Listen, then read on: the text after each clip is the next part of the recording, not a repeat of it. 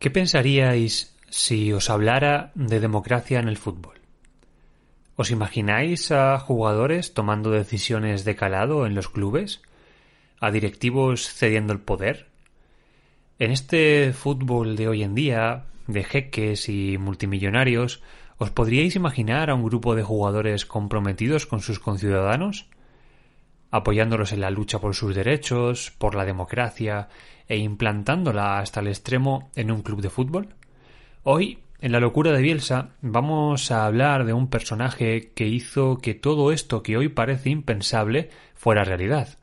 Una leyenda en el campo y fuera de él. Un artista en todo el amplio sentido de la palabra. Un auténtico referente. Hoy, en la locura de Bielsa, Sócrates y la democracia corintiana.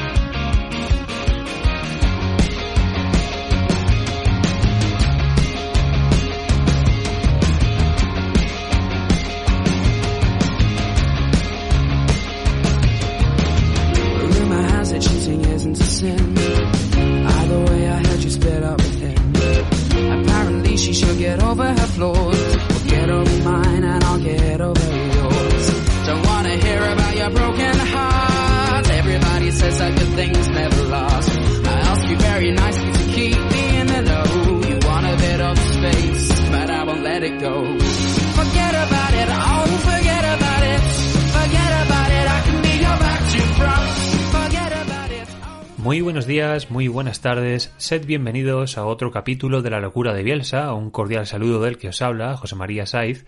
Hoy, como os venía comentando, tenemos un tema bastante desconocido y muy interesante en la reflexión constante que hacemos sobre lo que trasciende del fútbol, sobre qué es lo que aporta o qué es lo que no aporta el fútbol a la sociedad y sobre todo sus intérpretes y, aquellos que realmente son los encargados de llevar esa batuta, de llevar ese ejemplo y que desde esa posición que les da el reconocimiento social que tienen, son capaces de hacer más de lo que en ocasiones mm, diríamos que lamentablemente terminan por hacer, ¿verdad? Bien, antes de, comenzar con el tema en cuestión, debo recordaros que nos podéis encontrar en la página de, Facebook de La Locura de Bielsa y en nuestro correo electrónico, la locura de Bielsa podcast. Bien, para aproximarnos al tema tenemos que dar primero un pequeño contexto histórico puesto que vamos a viajar a Brasil y Brasil es un país bien conocido en lo futbolístico pero temo que no tan bien conocido desde el punto de vista eh, ya no solo de la política sino de la historia eh, reciente del país desde una perspectiva digamos europea. Estamos hablando entonces vamos a poner primero un pequeño un pequeño contexto Bien, desde el año 1946, es decir, después de que se acabó la Segunda Guerra Mundial, Brasil se encontraba en una época democrática, conocida como la República Nova. Posiblemente el presidente más importante de este periodo fue Joao Goulart, que durante su mandato llevó a cabo pues todo tipo de reformas, por ejemplo, reformas agrarias que incluían el reparto de las tierras agrícolas no utilizadas, de la salud, de la educación, campañas de alfabetización, impuestos sobre la renta, exigencias a las grandes empresas, a las multinacionales, de invertir sus ganancias en Brasil, y se acercó diplomáticamente a los países del Pacto de Varsovia. Esto, evidentemente, y como todos eh, manejamos, trajo la alarma entre los políticos conservadores y los militares, y por supuesto, como no, del gobierno de Estados Unidos, primero bajo el mandato de Kennedy y luego bajo el mandato de Johnson, por lo que el 31 de marzo de 1964 tuvo lugar un golpe de Estado militar que depuso al gobierno electo democráticamente y provocó el exilio de Goulart. Primero se exilió en Uruguay y luego en Argentina, donde en 1976 murió oficialmente de un ataque cardíaco, pero con serias sospechas de asesinato.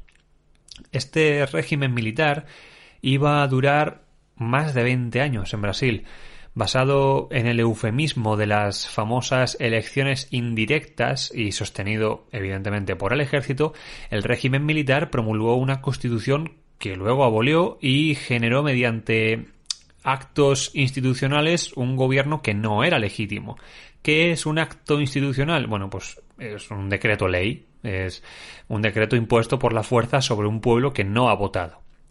Estos eh, decretos, entre otras cosas, como manda el manual, diríamos, de la buena dictadura, eh, cerraron el Parlamento, abolieron los partidos políticos solo dejando dos opciones que son las permitidas por el gobierno y, como no, como en cualquier dictadura, insisto, eliminaron el derecho de habeas corpus.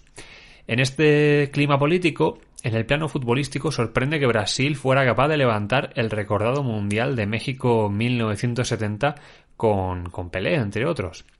Bien, la conciencia democrática del personaje que nos, que nos atrae hoy, que nos trae esta historia, comienza desde su nacimiento. Comienza en 1954 en la ciudad de Belém, que es una ciudad que está a orillas de la desembocadura del río Amazonas.